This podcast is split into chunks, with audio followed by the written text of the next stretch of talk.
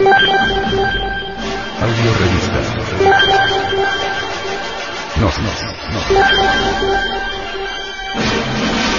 Edición 210 noviembre de 2011.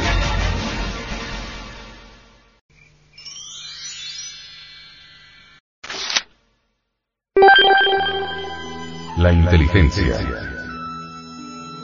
Por Samael Aumeor. Hemos podido verificar que muchos maestros y maestras de historia universal en el occidente del mundo suelen burlarse de Buda, Confucio, Mahoma, Hermes, Quetzalcoatl, Moisés, Krishna, etc.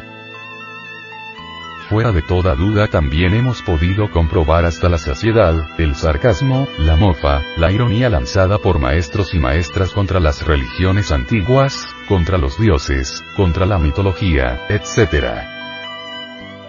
Todo eso es precisamente falta de inteligencia. En las escuelas, colegios y universidades, se debería tratar sobre los temas religiosos, con más respeto, con alto sentido de veneración, con verdadera inteligencia creadora.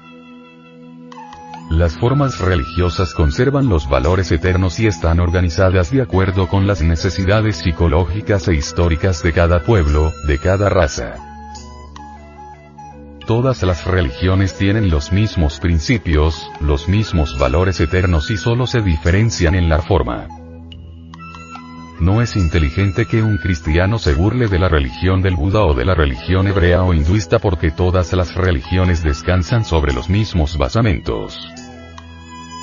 Las sátiras de muchos intelectuales contra las religiones y sus fundadores se deben al veneno marxista que por estos tiempos está intoxicando a todas las mentes débiles.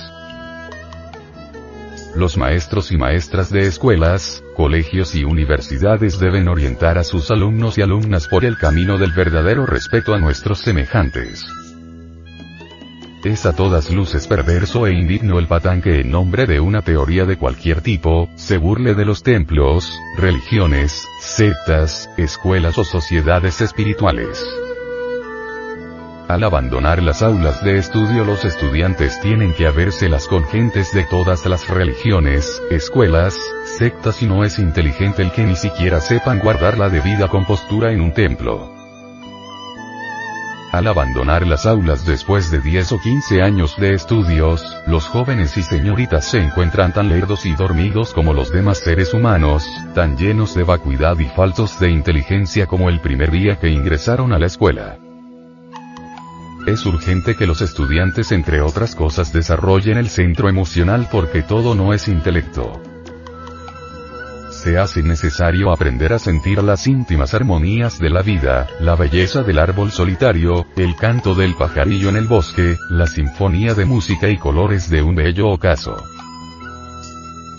Es también necesario sentir y comprender profundamente todos los horribles contrastes de la vida, como son el orden social cruel y despiadado de esta época en que vivimos, las calles llenas de madres infelices que con sus hijos desnutridos y hambrientos mendigan un pedazo de pan, los feos edificios donde viven millares de familias pobres, las carreteras repugnantes por donde circulan millares de carros propulsados con esos combustibles que dañan los organismos, etc.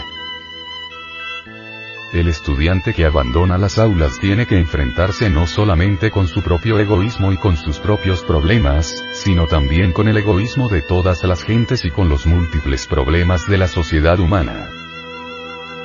Lo más grave de todo es que el estudiante que abandona las aulas, aún teniendo preparación intelectual, no tiene inteligencia, su conciencia está dormida, está deficientemente preparado para la lucha con la vida. Ha llegado la hora de investigar y descubrir qué es eso que se llama inteligencia. El diccionario, la enciclopedia, resultan impotentes para definir seriamente la inteligencia. Sin inteligencia jamás puede haber transformación radical ni felicidad verdadera y es muy raro en la vida encontrar personas verdaderamente inteligentes.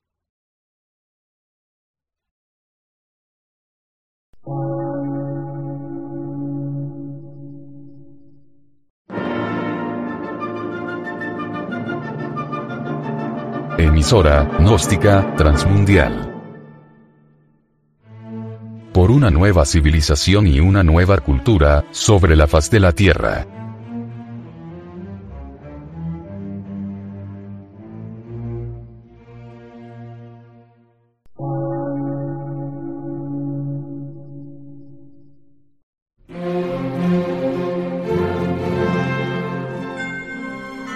medio de radiodifusión, científico, artístico, místico y filosófico, de la Asociación Colombiana de Centros de Estudios Gnósticos, Antropológicos, Psicológicos y Culturales. A. C.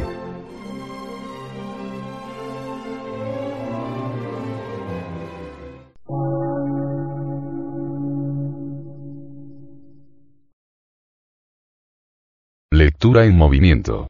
Difusión sin fronteras.